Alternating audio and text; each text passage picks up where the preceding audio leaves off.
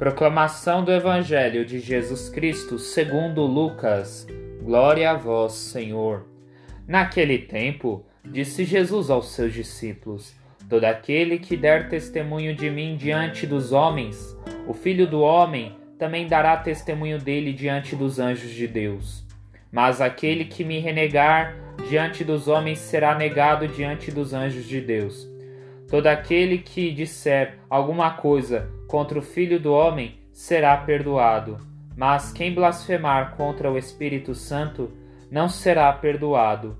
Quando vos conduzirem diante das sinagogas, magistrados e autoridades, não fiqueis preocupados em como ou com que vos defendereis, ou com o que direis, pois nessa hora o Espírito Santo vos ensinará o que deveis dizer. Palavra da salvação.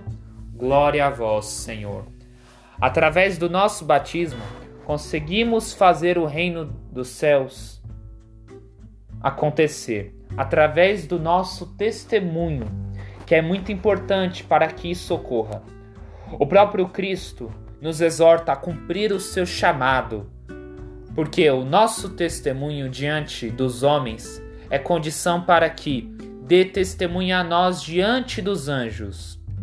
Porque quando negamos a Cristo, estamos negando o poder do Espírito Santo. Porque é através do Espírito Santo que o Pai nos dá sabedoria para estarmos testemunhando sobre a pessoa do Filho. Mas quando ofendemos o Espírito Santo, estamos ofendendo o próprio Pai porque o Espírito Santo é prometido do Pai.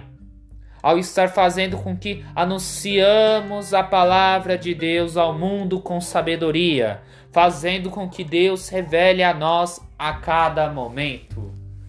Que possamos, através do Espírito Santo, enviado por Deus, a estar anunciando a boa nova de Jesus Cristo.